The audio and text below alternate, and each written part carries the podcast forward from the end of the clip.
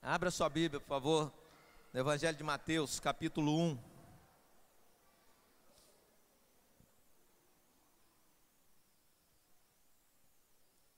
Evangelho de Mateus, capítulo 1.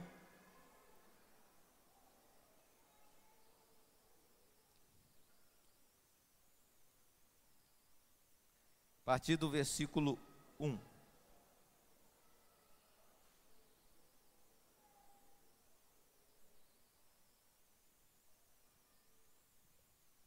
Diz assim a palavra do Senhor: Genealogia de Jesus Cristo. Livro da geração de Jesus Cristo, filho de Davi, filho de Abraão. Abraão gerou a Isaac, Isaac gerou a Jacó, e Jacó gerou a Judá e a seus irmãos. E Judá gerou de Tamar a Pérez e Zerá, e Pérez gerou Esrom, e Esrom gerou a Arão. E Arão gerou a Minadab, e a Minadab gerou a Nasson, e Nasson gerou a Salmão. Salmão gerou de Raabe a Boaz, e Boaz gerou de Ruth a Obed, e Obed gerou a Jessé. E Jessé gerou ao rei Davi, e o rei Davi gerou a Salomão, da que foi mulher de Urias. E Salomão gerou a Roboão, e Roboão gerou a Abias, e Abias gerou a Asa. E Asa gerou a Josafá, e Josafá gerou a Jorão, e Jorão gerou a Uzias. E Uzias gerou a Jotão, e Jotão gerou a Acás, e Acás gerou a Ezequias. E Ezequias gerou a Manassés, e Manassés gerou a Amon, e Amon gerou a Josias. E Josias gerou Jeconias e a seus irmãos na deportação para a Babilônia. E depois da deportação para a Babilônia, Jeconias gerou a Salatiel, e Salatiel gerou a Zorobabel. E Zorobabel gerou a Abiúde, e Abiúde gerou a Eliaquim, e Eliaquim gerou a Azor.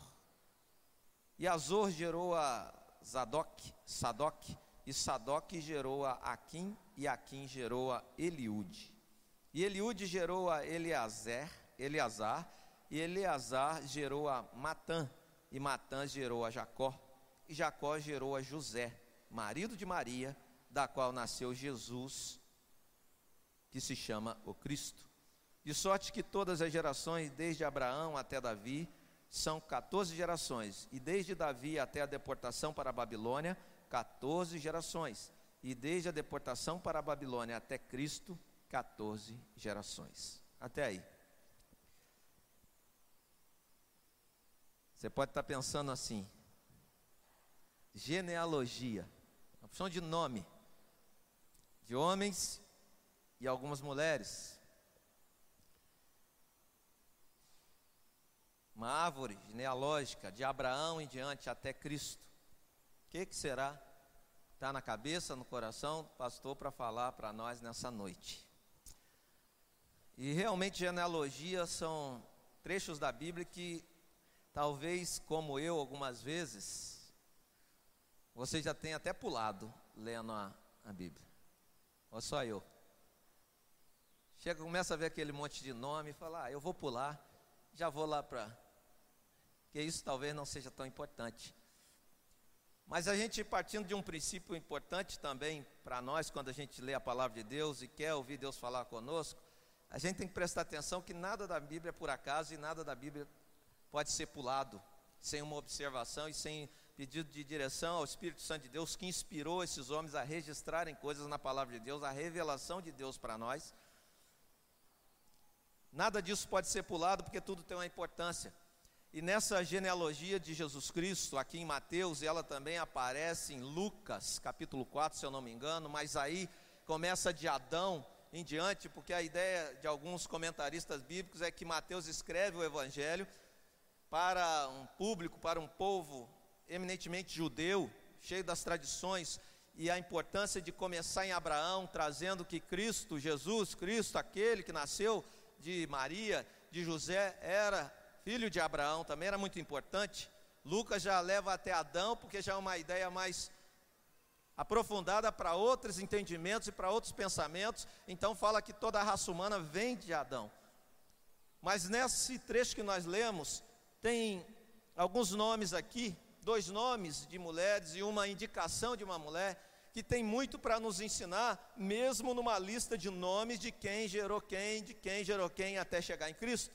Porque o resultado dessa genealogia é Cristo, o Salvador do mundo.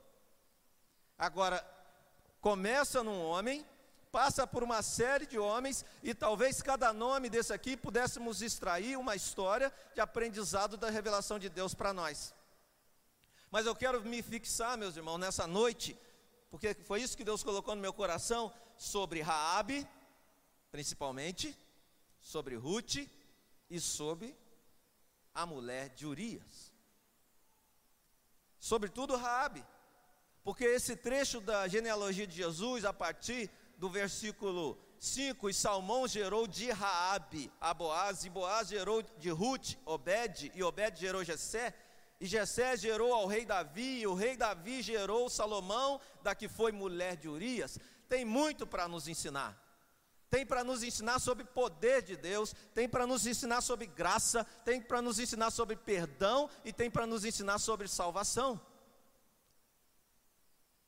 Se olharmos a história de Raabe, talvez você conheça, você que é antigo na casa de Deus e não é muito antigo, mas você conhece a história da prostituta Raabe, que morava numa casa entre as, os dois muros de Jericó, cidade, a primeira cidade depois de, do Jordão, quando o povo de Israel atravessa o Jordão e Deus dá uma estratégia para Gideão, Josué.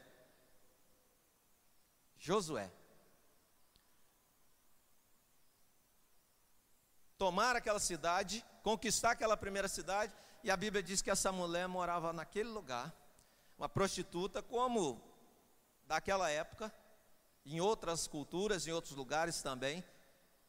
Alguns dizem que as prostitutas moravam nos muros, exatamente para atrair homens para o seu ofício, para sua seu dia a dia.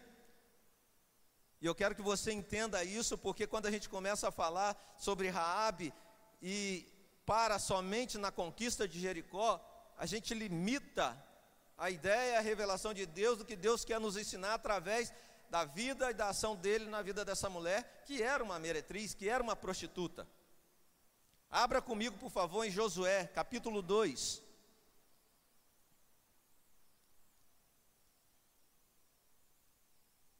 Josué, capítulo 2.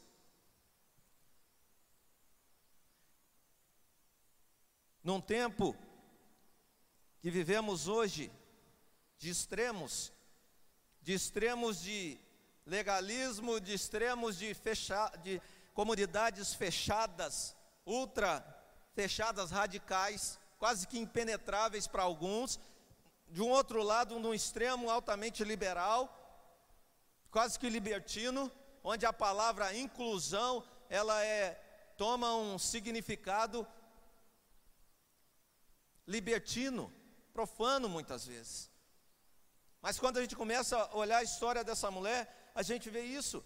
A gente vê inclusão, a gente vê a bênção de Deus, a gente vê a ação de Deus trazendo, incluindo, como fez com ela, como fez com Ruth, como fez com Batseba, a inclusão verdadeira no plano de Deus, no propósito de Deus para um resultado inimaginável para aquele tempo e talvez para o nosso tempo. Você conhece quem está do seu lado aí? Aí fica fácil, né, Diego, Natália? Né? Sidão e Márcia. Eu estou dizendo para quem está aqui, você conhece a história? Você conhece a genealogia dessa pessoa? Você conhece tudo que se deu na vida dela até ela estar aqui sentada do seu lado, cheirosinha, bonitinha, arrumadinha? Você conhece como ela começou? Como ela veio parar aqui? É lugar de inclusão, aqui é lugar de receber, aqui é lugar de acolher, aqui é lugar de tudo isso. Mas nesse tempo, como eu falei, de muito radicalismo, e extremo para cá, extremo para lá, e nós no meio dessa mistura tudo, toda, tomamos partido para um lado, partido para o outro, e não estou falando de política, eu estou falando de entendimento de vida cristã, de vida na igreja, de vida entre os irmãos, de receber e acolher, de estar junto numa comunidade de fé. A Bíblia fala para nós em Josué capítulo 2, depois de 40 anos andando pelo deserto, pela incredulidade do povo que receberam há 40 anos atrás desse episódio que nós vamos ler, a ordem de Deus de atravessar o Jordão e conquistar a terra prometida, e aqueles 12 espias que foram, a gente conhece a história, eu vou contar rapidamente. Dos 12 que foram, foram 10 trouxeram um relatório terrível, amedrontador, onde ficou conhecido aquela frase: Nós somos como gafanhotos diante deles. E apenas dois homens, dois espias, Josué e Caleb, falaram: Vamos, que Deus nos deu, Deus prometeu e nós vamos entrar.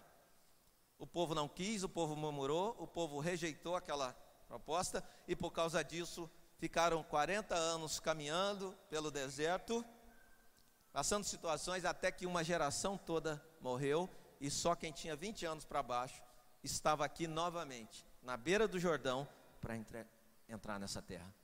E a Bíblia diz o seguinte para nós, a partir do verso 1: E Josué, filho de Num, enviou secretamente de Sitim dois homens a espiar, dizendo: Ide reconhecer a terra e a Jericó. Foram, pois, e entraram na casa de uma mulher prostituta, cujo nome era Raabe, e dormiram ali. E então deu-se notícia ao rei de Jericó, dizendo: Eis que esta noite vieram aqui uns homens dos filhos de Israel para espiar a terra. Por isso mandou o rei de Jericó dizer a Raabe: Tira fora os homens que vieram a ti e entraram na tua casa, porque vieram espiar toda a terra. Porém, aquela mulher tomou os dois homens e os escondeu e disse: É verdade que vieram homens a mim, porém eu não sabia de onde eram. E aconteceu que, havendo-se de fechar a porta, Sendo já escuro, aqueles homens saíram. Não sei para onde aqueles homens se foram. Ide após eles depressa, porque os alcançareis. Porém, ela os tinha feito subir ao eirado e os tinha escondido entre as canas de linho que pusera em ordem sobre o eirado. E foram-se aqueles homens após eles pelo caminho do Jordão até aos vaus. E havendo eles saído, fechou-se a porta e antes que eles dormissem, ela subiu a eles no eirado. Presta atenção agora, meu querido. E disse aos homens: Bem sei que o Senhor vos deu esta terra e que o vapor de vós, o pavor de vós, caiu sobre nós, e que todos os moradores da terra estão desfalecidos diante de vós.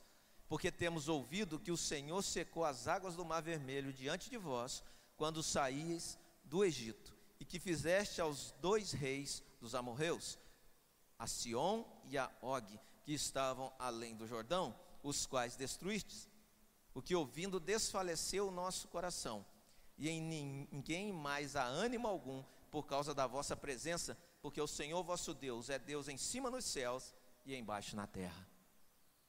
A história dessa mulher começa aqui, dessa prostituta, dessa meretriz, que ao receber esses dois espias, ela começa então a trazer o entendimento de um poder de Deus, do poder de Javé, do poder de Jeová, que já havia feito maravilhas com aquele povo e não era de agora, porque ela cita exatamente coisa de 40 anos atrás, da saída do Egito, do Mar Vermelho aberto, da travessia do Mar Vermelho e durante a passagem deles pelo deserto, por onde passaram. Quando ela cita esses dois reis, ela cita episódios de Moisés chegando pedindo passagem, aqueles homens, nós não vamos deixar vocês passar. E Deus então dá vitória e conquista aquela terra e vai conquistando. Esse povo aguardava a chegada do povo de Israel ali, porque sabia que Deus já estava fazendo maravilhas. Esse Deus todo-poderoso, e ela chega a falar: O seu Deus, vosso Deus é Deus acima nos céus e na terra. Não é como um dos nossos falsos deuses que nós adoramos, que domina sobre uma situação, o outro nós cremos que domina sobre uma outra situação. Um é Deus da fertilidade, o outro é Deus disso, o outro é Deus daquilo. Não, o Deus de vocês é todo poderoso no céu e na terra. Ela declara conhecer e declara crer e declara que, olha, eu vou esconder vocês, porque eu sei o que vai acontecer conosco. Uma pagã, uma meretriz, uma prostituta, declara confiar no Senhor. A história dela começa assim. Por isso eu falei que nós vamos falar de poder, nós vamos falar de graça, nós vamos falar de perdão e nós vamos falar de salvação. Porque esses dois homens, eles foram escondidos, eles foram guardados e não quero entrar no mérito que há sempre a pergunta, mas Raabe mentiu. Não é isso que eu quero trazer hoje. Quero trazer que ela confiou no Deus Todo-Poderoso, que já havia feito maravilhas por aquele povo. E de alguma maneira, aquela notícia chegou. Isso traz para nós, não importa, meu irmão, o histórico da pessoa não importa o meu histórico, não importa o meu passado, não importa até o que eu estou fazendo, até o dia que eu sou apresentado a esse Deus Todo-Poderoso. Que eu tenha a oportunidade de me colocar debaixo desse poder, debaixo dessa autoridade, debaixo dessa segurança e que eu me rendo a esse Deus Todo-Poderoso. 40 anos antes, Deus já havia movimentado o povo dele, tirado do Egito e feito coisas que ficaram conhecidas, conhecidas naquela região. Mas essa mulher que tinha uma marca na vida, que talvez estivesse com certeza ali, marcada, morando sozinha, com uma atividade aos olhos de todos, já nessa época. Porque quando você vai ver prostituição, você vai ver que é uma coisa muito antiga, e alguns falam que é a profissão mais antiga do mundo.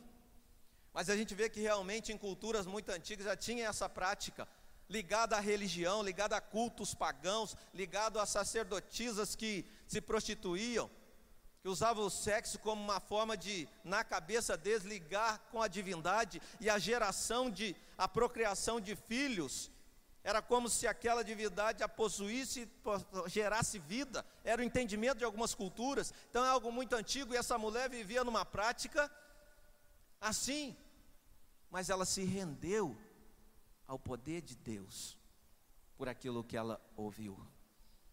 E ela não só se rendeu, não só creu, ela agiu.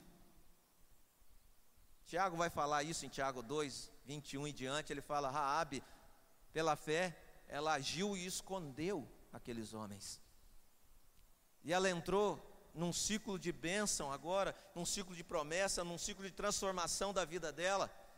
Assim como eu e você, e assim com cada um que crê, que ouve o Evangelho, que ouve o poder de Deus, que se rende a esse Evangelho de poder, não importa o histórico para trás, mas importa que daqui para frente a coisa vai mudar e a vida vai ser diferente, porque é uma nova vida.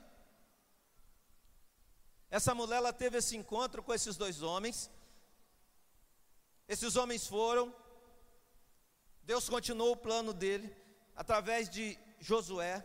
E você vira para mim a página da sua Bíblia até capítulo 6 de Josué.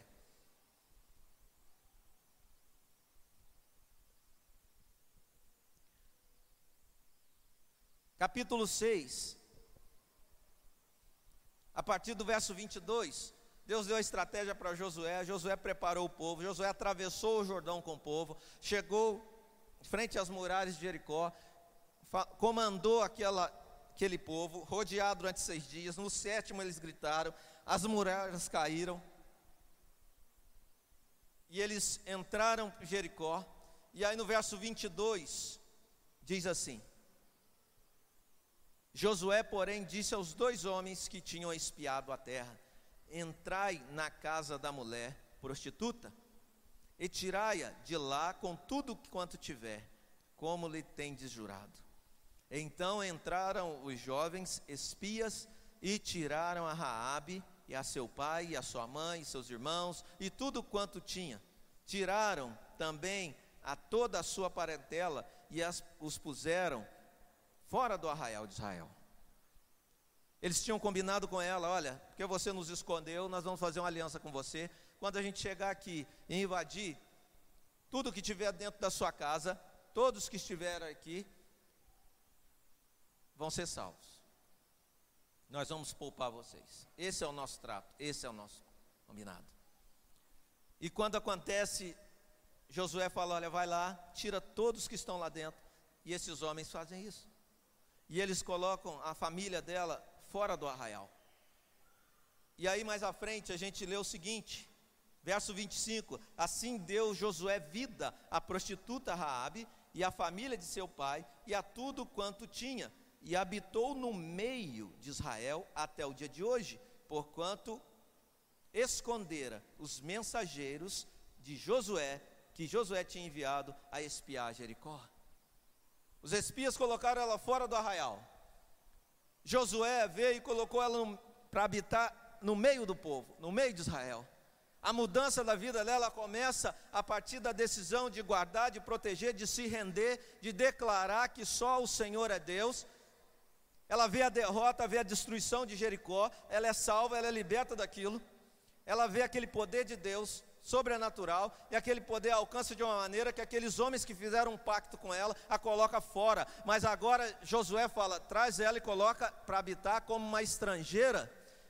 E você pega Êxodo, você pega Levítico, você pega Deuteronômio, você vê a ordem de Deus, quando um estrangeiro queria habitar no meio deles, como eles tinham que ser tratados e amados. Então ela sai de uma vida de prostituição, de uma vida libertina, de uma vida à margem, para habitar no meio do povo de Deus.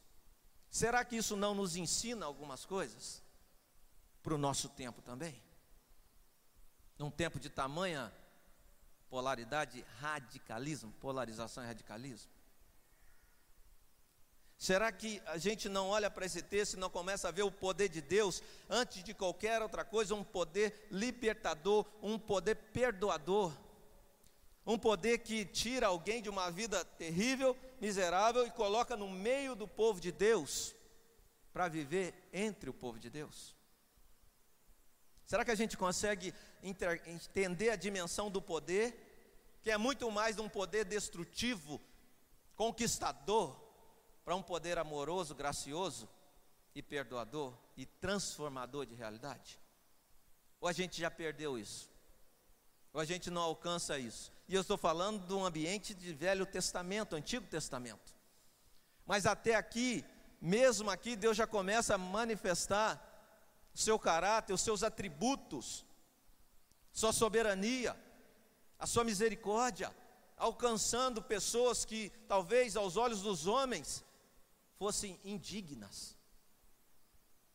Mas nós temos que lembrar isso nessa noite.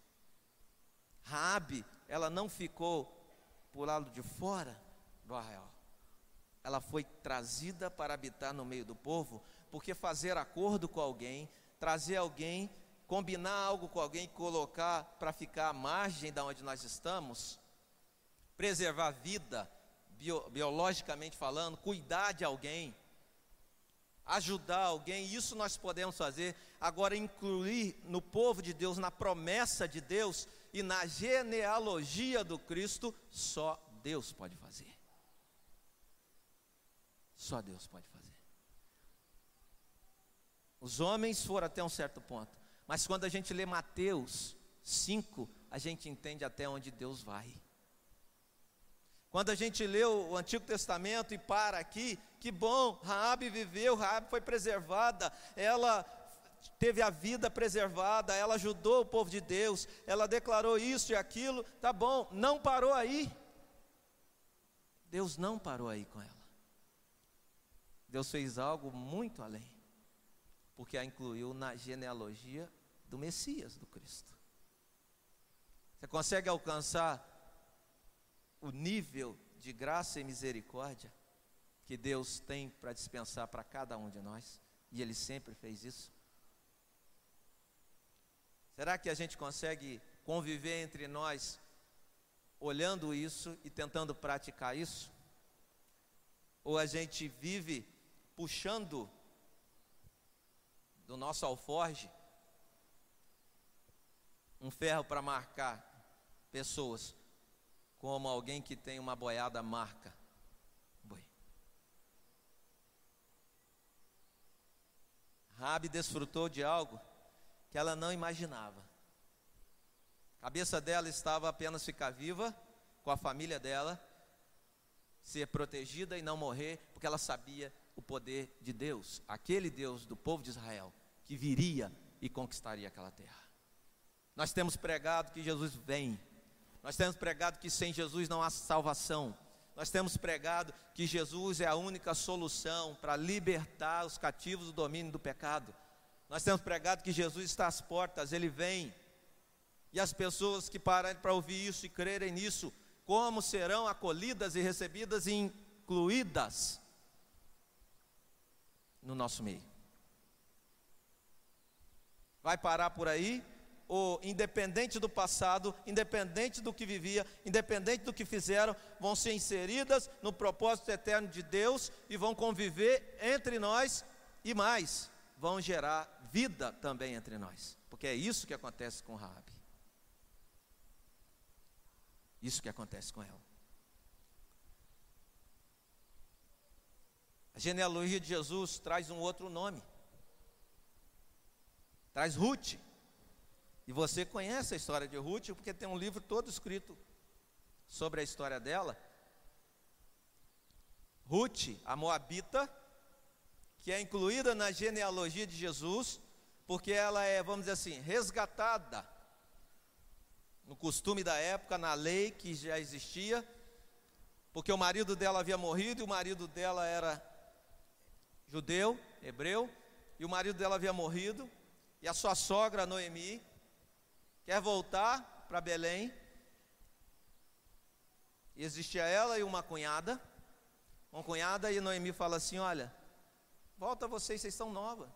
Vocês podem casar de novo. Morreu meu marido, morreu meus dois filhos. Volta vocês duas. Mas Ruth, ela fala algo que é importante a gente entender. Para a gente entender por que ela está lá na genealogia de Jesus. Pode abrir comigo em Ruth, capítulo 1. Pode procurar que tem aí na sua Bíblia, tá? Josué, Juízes, Ruth. Nem é fácil, né? Ruth, capítulo 1. Essa mulher citada na genealogia de Jesus, mesmo sendo moabita, mesmo sendo alguém que não era do povo judeu, Diz assim a partir do versículo 15: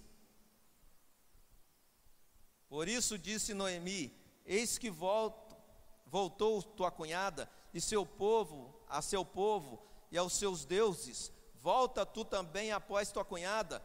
Disse, porém, Ruth: Não me instes para que te abandone e deixe de seguir-te, porque aonde quer que tu fores, irei eu, e aonde quer que pousares, ali pousarei eu. O teu povo é o meu povo, o teu Deus é o meu Deus. Onde quer que morreres, morrerei eu, e ali serei sepultada. Faça-me assim o Senhor, e outro tanto, se outra coisa que não seja a morte me separar de ti. Vai para o capítulo 4, querido. Capítulo 4, verso 13. Ruth volta com Noemi conhece alguém que era parente do seu do seu marido, da, da família deles. E aí o capítulo, o versículo 13 do capítulo 4 diz assim: Assim tomou Boaz a Ruth, e ela lhe foi por mulher, e ele a possuiu, e o Senhor lhe fez conceber, e deu à luz um filho. Então as mulheres disseram a Noemi: Bendito seja o Senhor, que não deixou hoje de te dar remidor, e seja o seu nome afamado em Israel, e ele terá por restaurador da alma, e nutrirá a tua velhice, pois tua nora, te, que te ama, o deu à luz, e ela te é melhor do que sete filhos. E Noemi tomou o filho e o pôs no seu colo, e foi sua ama. E as vizinhas lhe deram um nome, dizendo: A Noemi nasceu um filho, e deram-lhe o nome de Obed. Este é o pai de Jessé, pai de Davi. Alguém que não fazia parte do povo judeu, do povo hebreu, entra na linhagem de Jesus, de Cristo, pela bondade, pela misericórdia, pela longanimidade, pelo agir de Deus, gracioso. E nós às vezes esquecemos disso. E nós às vezes esquecemos disso. E nós vivemos uma vida cristã entre irmãos que desconsidera a ação de Deus perdoadora, a ação de Deus, a bondade de Deus, de incluir aqueles que aparentemente não podem, não são dignos, não fazem parte, Deus traz e passa a fazer parte pela ação de Deus. E não é de algo qualquer, é a genealogia do Cristo. Para ficar bem claro, como Deus quer que convivamos entre nós. Conhece quem está perto de você? Conhece quem está atrás de você?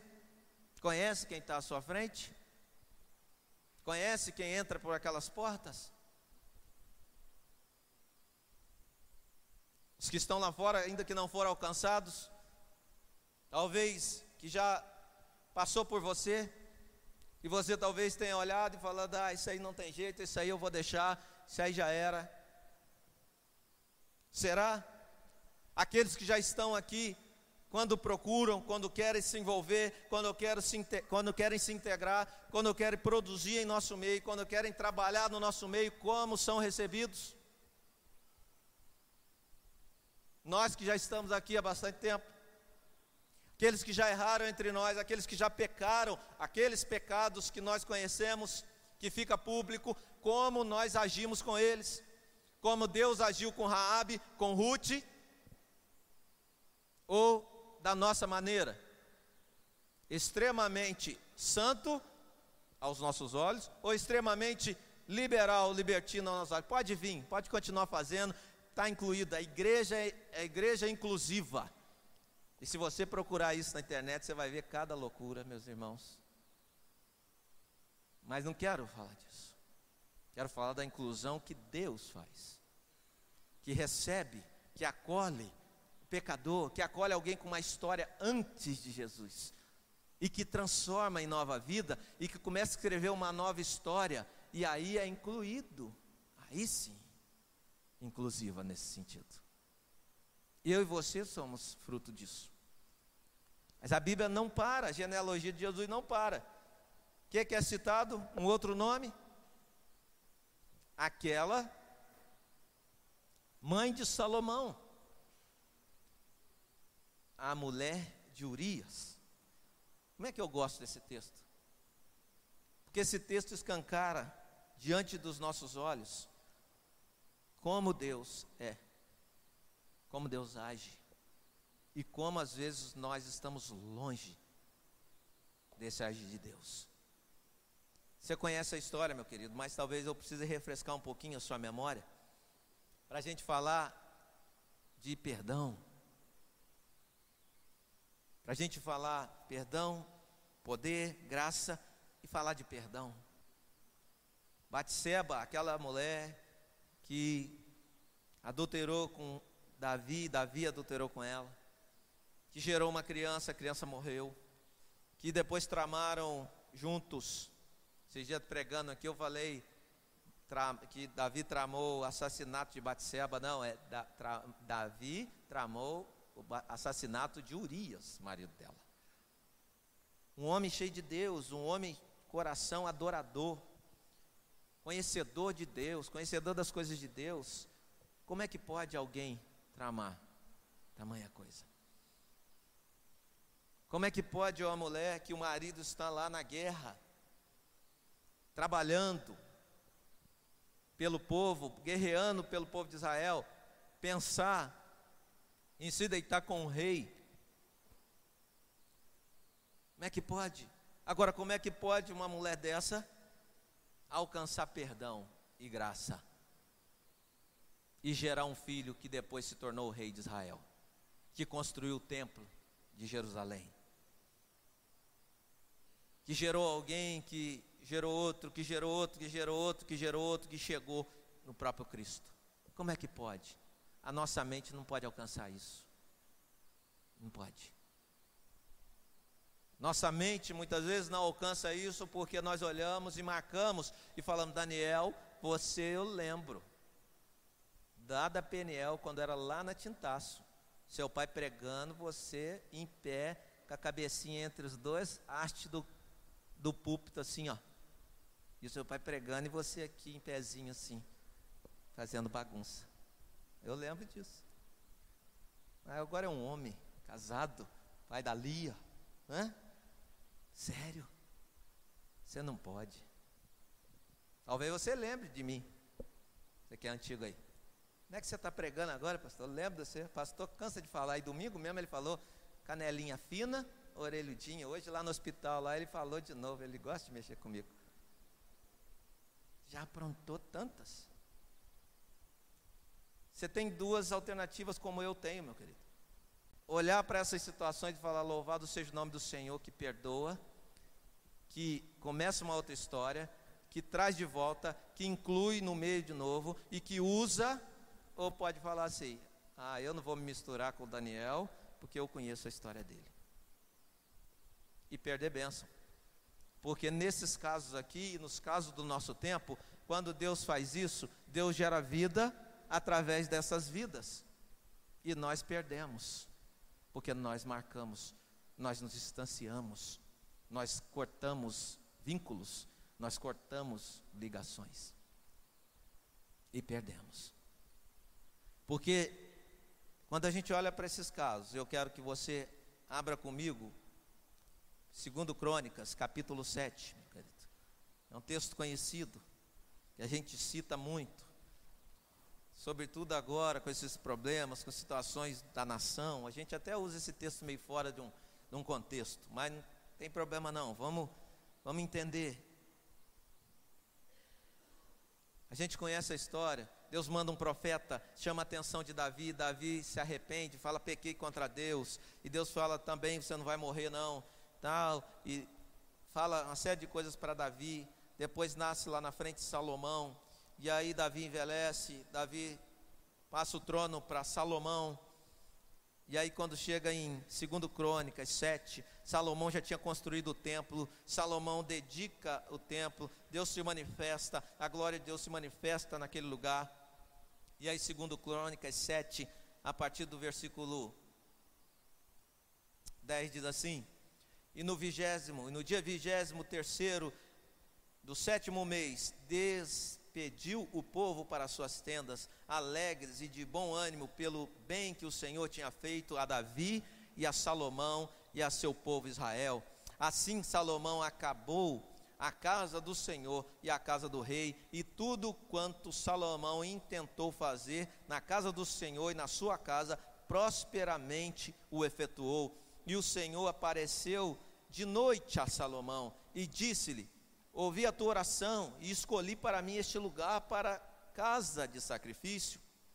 Se eu fechar os céus e não houver chuva, e se ordenar aos gafanhotos que consumam a terra, ou se enviar a peste entre o meu povo, e se o meu povo que se chama pelo meu nome, se humilhar e orar e buscar a minha face, se converter dos seus maus caminhos, então eu ouvirei dos céus e perdoarei os seus pecados e sararei a sua terra.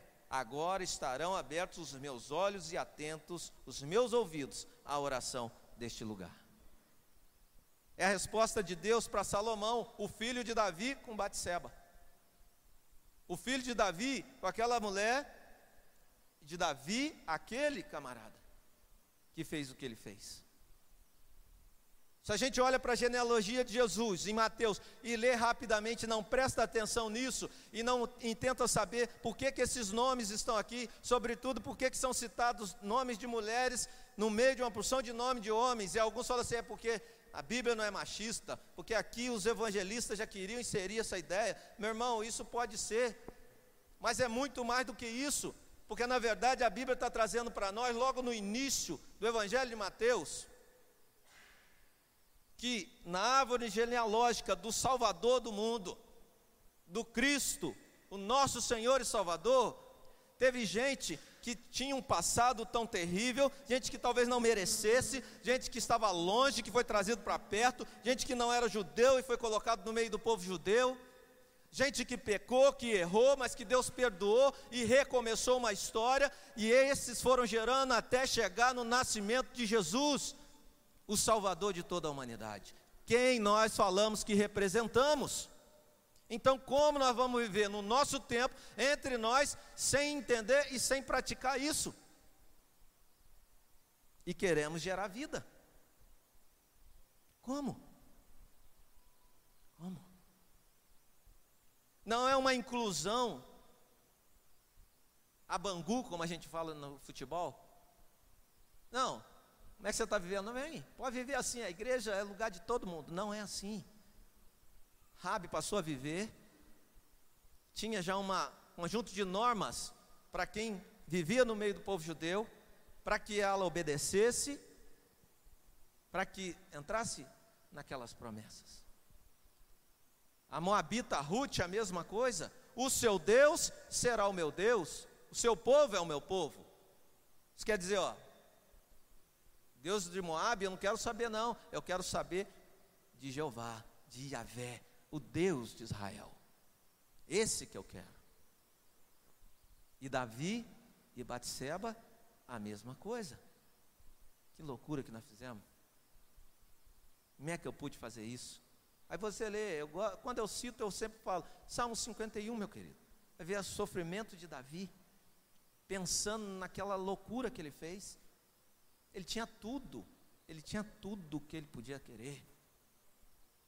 Mas ele se perdeu, mas Deus o perdoou. Num tempo onde adultério e assassinato era punido com a morte. Olha a graça, olha a misericórdia e a graça de Deus aí. Por que, que agora eu vivo com, o meu bolso cheio de pedra? E não é Davi lutando com Golias, não. Não é pedra de ribeiro, não. É pedregulho mesmo. Pedra marroada. Para jogar na Carol. E aí do Rafael se levantar para defender ela, que eu taco pedra nele também.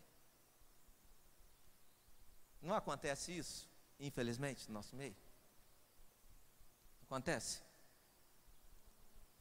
Vamos falar um pouquinho da prática, porque eu falo acontece, você talvez não perceba. Quem chega na igreja, você conhece de onde é. Ricardo eu conheço, da Santo Antônio ali, ó. Hum, conheço o passado dele. Hum, eu conheço que ele deu testemunho dele para eu anexar na minha monografia. A vida terrível, né, Ricardo? Sofrimento, né? Até que um dia Deus falou: acabou, chega, agora é comigo. Agora vai ser o Ricardo, nova criatura. Alguns eu conheço aqui. O Ricardo vem, começa a caminhar com a gente, e Deus começa a usar a vida dele. Mas se eu não entendo com a cabeça da genealogia de Jesus, desse texto que a gente pula às vezes, eu não vou nunca entender que esse irmão aqui foi alcançado pela graça, que Deus, ele nasceu de novo e que agora ele é um instrumento na mão do Senhor. Estou usando o Ricardo, poderia usar qualquer um outro aí que eu conheço. E aí, quando alguém quer trabalhar conosco no ministério, o crivo não é ter nascido de novo, o crivo não é ter sido perdoado por Deus, o crivo não é ser um instrumento na mão do Senhor e até com o seu próprio testemunho de vida, falando: ó, eu errei, eu fiz, mas graças a Deus, Deus me alcançou, me perdoou, e agora eu sou nova criatura, agora eu estou perdoado e estou querendo servir. Não, o crivo não é esse, o critério não é esse. O critério é, eu sei o seu passado, então você não pode. Que isso esteja repreendido no nosso meio, em nome de Jesus. Porque isso é do homem, isso não é de Deus. Porque a genealogia de Jesus me ensina o contrário. Ela me ensina assim, ó. Se você se arrependeu, confessou e pediu perdão, Deus te perdoou e Deus vai gerar vida através de você. Se você nasceu de novo e é nova criatura, as coisas velhas já passaram, você abandonou velhas práticas e agora está vivendo uma novidade de vida, você é um instrumento, você é um vaso, varão. Varoa, você é um vaso. Deixa Deus encher. Aí vem um legalista muitas vezes e vira o seu vaso de boca para cima e senta em cima. Não vai. Esse Deus não enche, porque eu não quero, porque eu conheço o passado dele. Mas você é um vaso. Você é um vaso. Sabe por que, que eu luto contra estereótipo de poder de Deus? Porque às vezes o estereótipo do poder de Deus, cheio do poder de Deus, vem como uma capa de alguém que não tem essa ideia da genealogia do Senhor Jesus, que perdoa, que é graciosa e que estende a mão para trazer para perto. Geralmente é para matar, para destruir, tipo Tiago e João, se eu não me engano. Quer que eu, a gente ore e desça fogo do céu sobre eles? Que isso, rapaz? Eu vim para salvar, eu não vim para matar. Por isso a minha resistência, meus queridos, a determinadas situações, a determinados comportamentos no meio da igreja.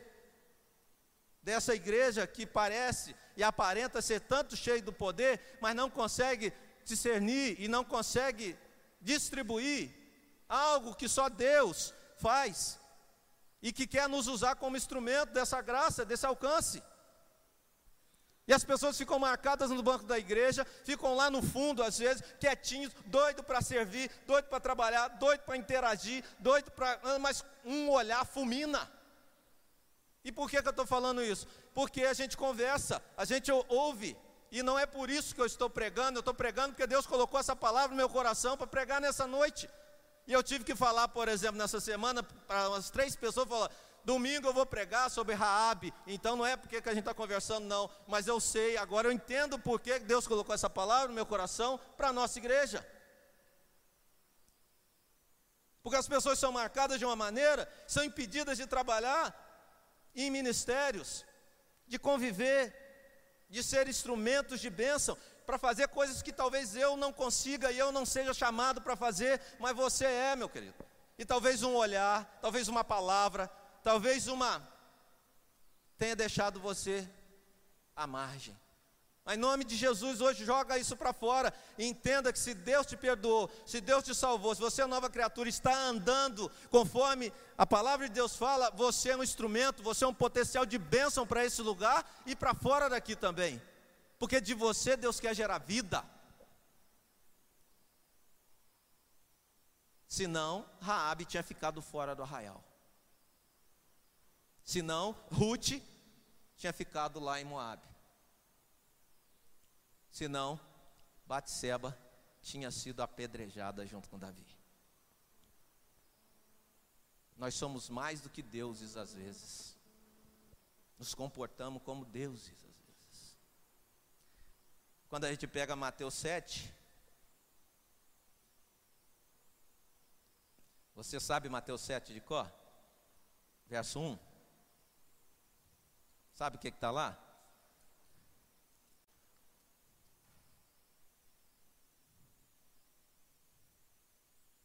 Você sabe.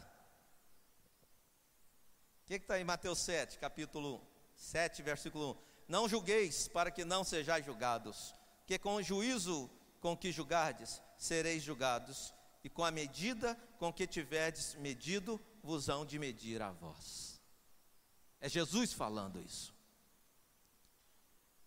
Martin Lloyd Jones comenta esse, esse versículo de uma maneira esclarecedora, porque também algumas coisas que nós falamos e comentamos e cogitamos, ele fala: quando você observa o comportamento, observa atitudes, observa coisas que estão fora daquilo que a palavra de Deus fala para que o crente pratique, você não está julgando, você está pegando um comportamento e você está vendo uma referência e está falando isso está errado.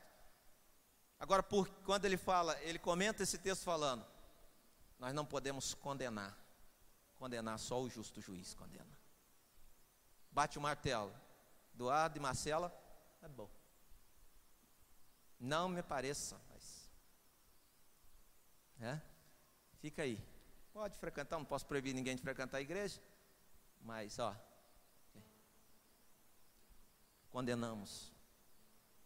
Quando a palavra de Deus, ela nos leva para uma atitude de graça e de misericórdia, de bondade, de inclusão, não de exclusão. De ligar coisas, não de cortar coisas. De ver nas pessoas as marcas de Cristo, como Paulo tinha não marcas que o ser humano faz. Por isso que, ainda que eu possa ser até rotulado como alguém muito liberal, eu prefiro caminhar no que eu estou vendo na palavra de Deus. E tentar ao máximo conviver ministrar, ajudar e trabalhar com todos que são pecadores lavados pelo sangue de Jesus, como eu sou.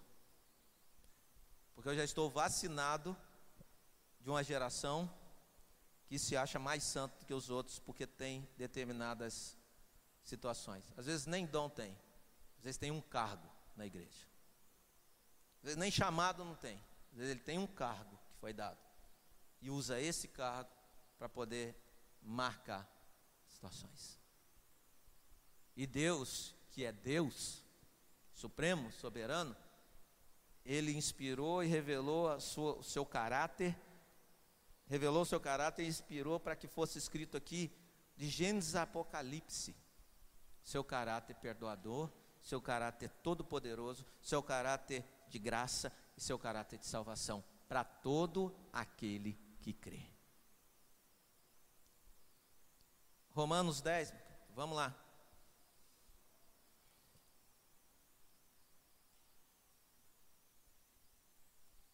Romanos 10.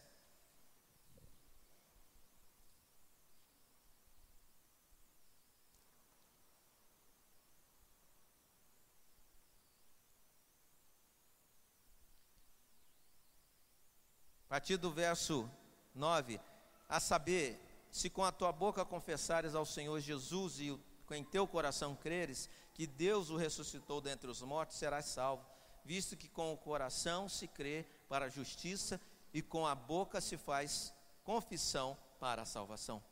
Porque a Escritura diz: todo aquele que nele crer não será confundido, porquanto não há diferença entre judeu e grego, porque um mesmo é o Senhor de todos, rico para com todos os que invocam. Porque todo aquele que invocar o nome do Senhor será salvo. Todo aquele que invocar o nome do Senhor será salvo. A vida que precisamos gerar no nosso meio, pela prática de uma vida piedosa, perdoadora, graciosa, é que todos invocam o nome do Senhor, todos que creem, todos que nós pudermos alcançar, meus queridos. Por isso que eu falo, não existe poder de Deus sem desejo, sem prática, sem busca para que outros conheçam o Senhor. Chegar ao conhecimento de Jesus, Raabe foi um instrumento para isso, Ruth foi um instrumento para isso, Batseba foi um instrumento para isso, muitos outros foram instrumento para isso, para chegar ao Messias, para a salvação. E nós cortamos às vezes esse, essa linha, esse elo, porque não entendemos que as pessoas precisam crer, as pessoas precisam invocar, precisam declarar fé em Deus, mas nesse Deus que alcança a todos sem distinção. Gálatas vai falar também que não há grego, não há judeu, não é isso, não é aquilo. Cristo é tudo em todos.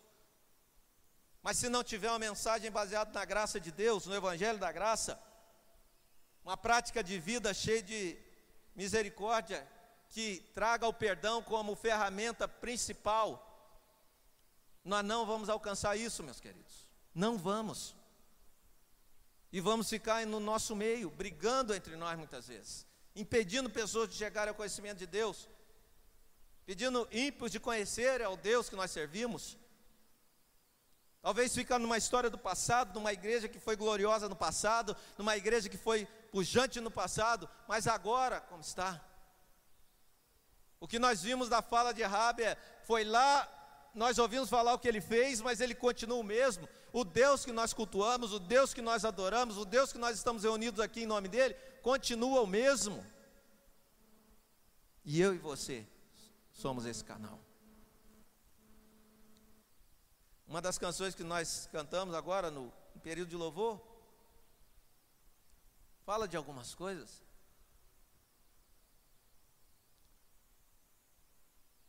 Não posso comprar, nem merecer, mesmo assim se entregou. Sendo inimigo, eu fui, mas mesmo assim ele me amou. Parece que a gente esquece disso. Parece que a gente esquece disso. E nos tornamos guardiões do portão do céu. Guardiões portão. E se a gente fosse responsável para escrever a genealogia do nosso Senhor, a gente chegava nessa parte, a gente ia pular. Ah, não, isso aqui não vou botar não. É ruim. Hum, Raabe, não, é? mas ela é, hum, ela era meretriz. Não, essa não. Ruth, Moabita, hum, adorava falsos deuses. Não, ah, não, não vai não.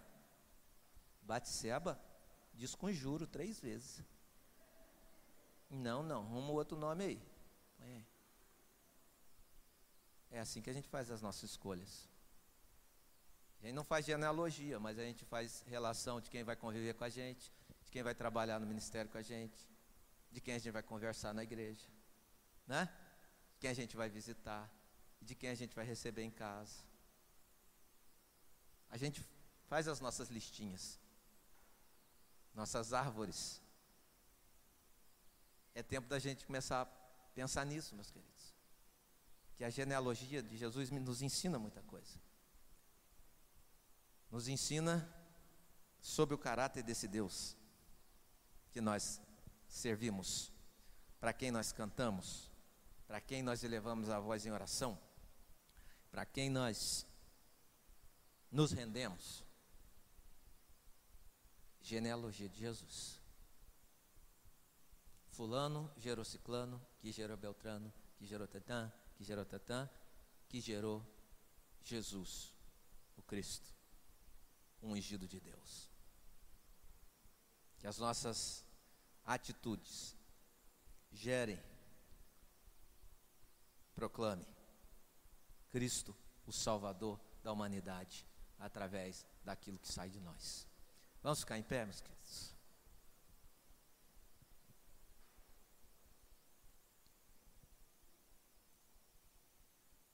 Vamos orar, vamos adorar o Senhor, vamos louvar o Senhor.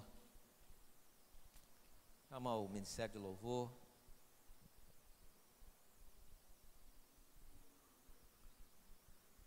Não sei se a gente vai conseguir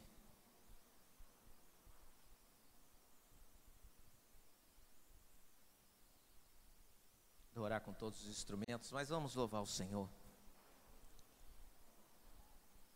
Esse Deus tão maravilhoso que nos salvou.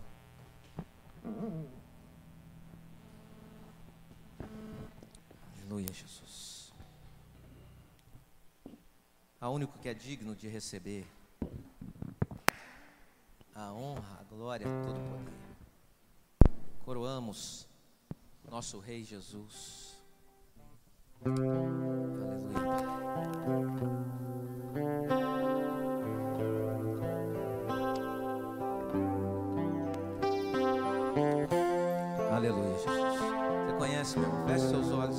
Olhos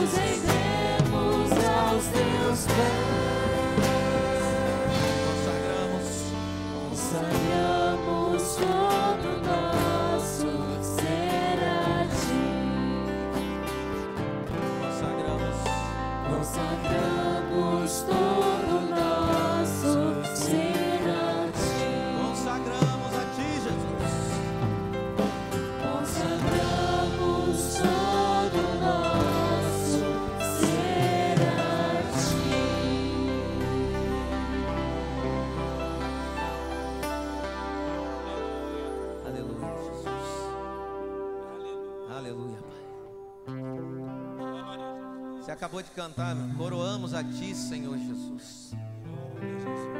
Igreja, só existe um rei, só existe uma majestade. Todos os outros são súditos.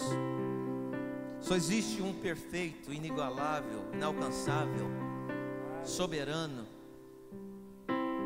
Todos os outros, todos nós devemos nos render a Ele. Talvez você entre por essas portas marcado por uma situação na sua vida, na situação vivida. Talvez entre por essas portas e alguém falou algo para você, ou nem falou, mas você está com isso na cabeça. Saiba que aqui não é lugar de marcar, aqui não é lugar de rotular, aqui é lugar de perdoar, aqui é lugar de recomeçar, aqui é lugar de recomeçar. Todos nós, todos nós, temos que nos render ao Senhor. E esse Senhor, Ele é perdoador, Ele é gracioso, Ele é todo poderoso, mas é todo perdão. Ele é o único que pode olhar lá no fundinho do seu coração, meu querido, e saber qual a dose de arrependimento que tem por aquilo que você fez, por aquilo que você viveu, por aquilo que praticou. E Ele tem o ouvido perfeito e está com o ouvido estendido para cá, para você, para o seu sussurro, para o som do seu coração. Quando você fala, Senhor, me perdoa, tem misericórdia de mim. Ele fala, eu te perdoei, porque você arrependeu e confessou. Então se levanta e gera vida. Não deixe nada te parar, meu querido. Em nome de Jesus. Lembra disso. Sai daqui nessa noite lembrando disso. Na genealogia do nosso Senhor tinha gente terrível, mas que foi tocada e alcançada pelo poder do Senhor, poder perdoador, restaurador. Mas não brinque com isso. Não brinque com isso. Porque Deus também, Ele é o justo juiz. E Ele é o único que pode condenar. E um dia todos nós estaremos diante dele. Mas onde há arrependimento, confissão, pedido de perdão, há renovação. Louvado seja o nome do Senhor. Alguns gostam de dizer que o fio escarlata que Raabe colocou na sua casa pode ser como o sangue do cordeiro no umbral das portas, lá no Egito. Se a gente for olhar isso teologicamente, talvez seja uma forçação, mas uma coisa eu tenho certeza: quando nós estamos debaixo da proteção do sangue de Jesus, perdão de Jesus, nada pode nos alcançar, nada pode nos matar, nada pode nos fazer parar. O sangue de Jesus nos purifica de todo pecado e nenhuma condenação há para aqueles que estão em Cristo Jesus, nosso Senhor. Que o Senhor tenha misericórdia de cada um de nós e nos faça gerar vida em nome de Jesus.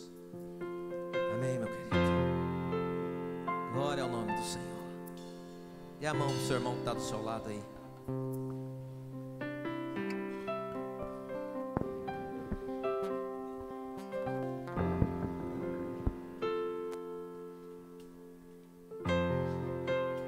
Está de mão dada com alguém.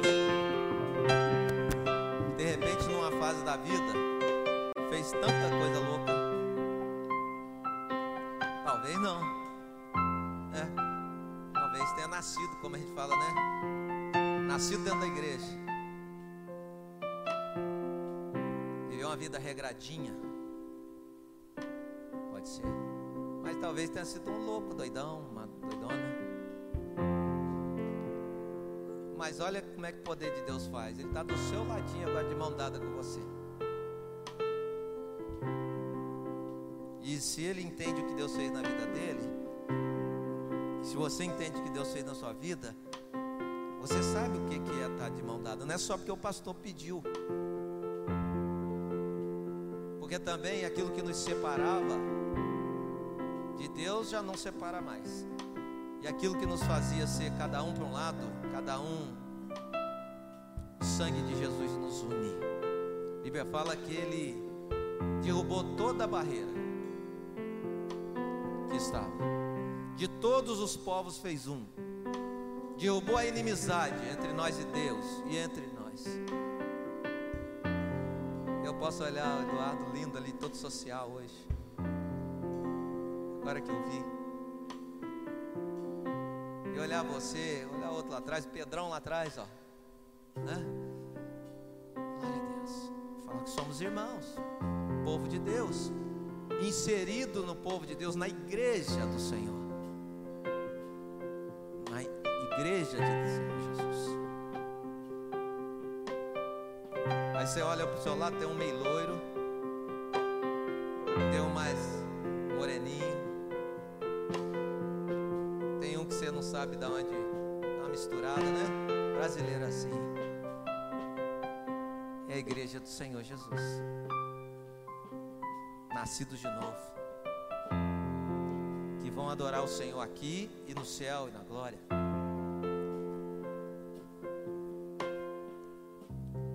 Nós podemos louvar o Senhor.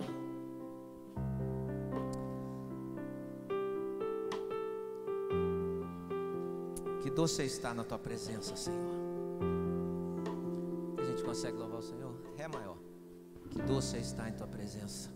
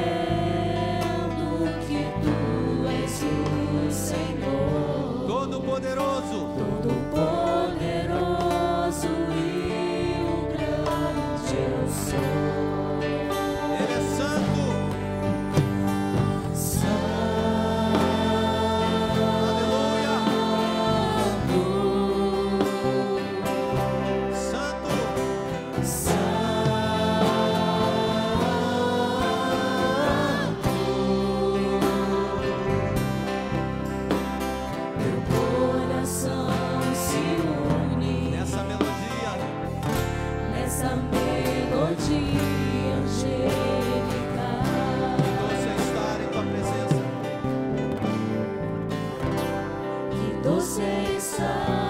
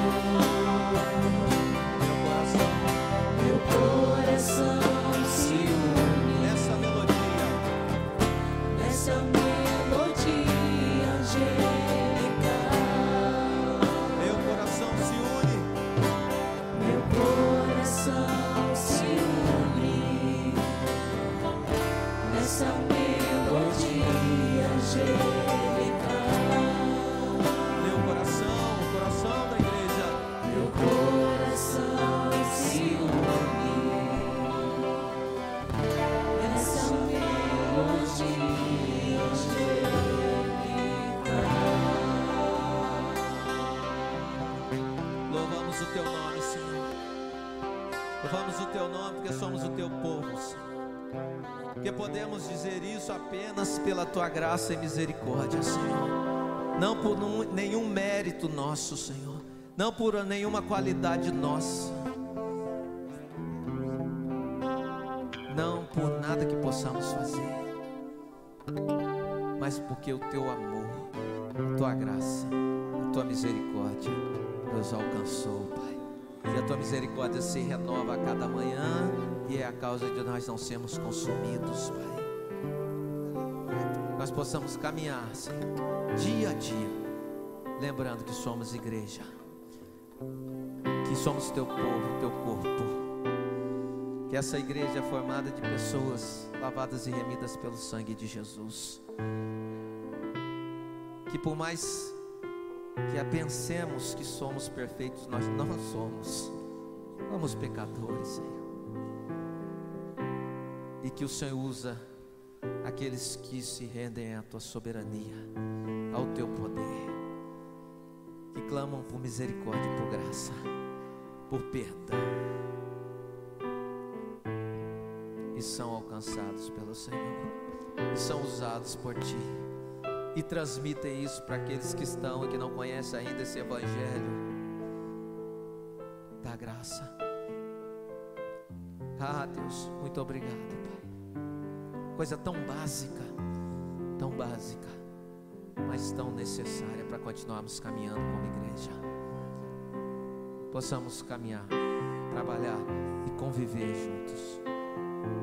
Lembrando que a Bíblia traz para nós exemplos de homens e mulheres foram usados só porque se renderam e porque o Senhor é misericordioso para usar homens e mulheres falhos como nós. Que o Senhor continue a derramar sobre nós sunção do teu poder e do quebrantamento em cada coração, porque assim eu sei que o Senhor transformará esse quebrantamento num avivamento que vai nos impulsionar a alcançar vidas ainda mais para a glória do teu nome. Nome de Jesus. Amém.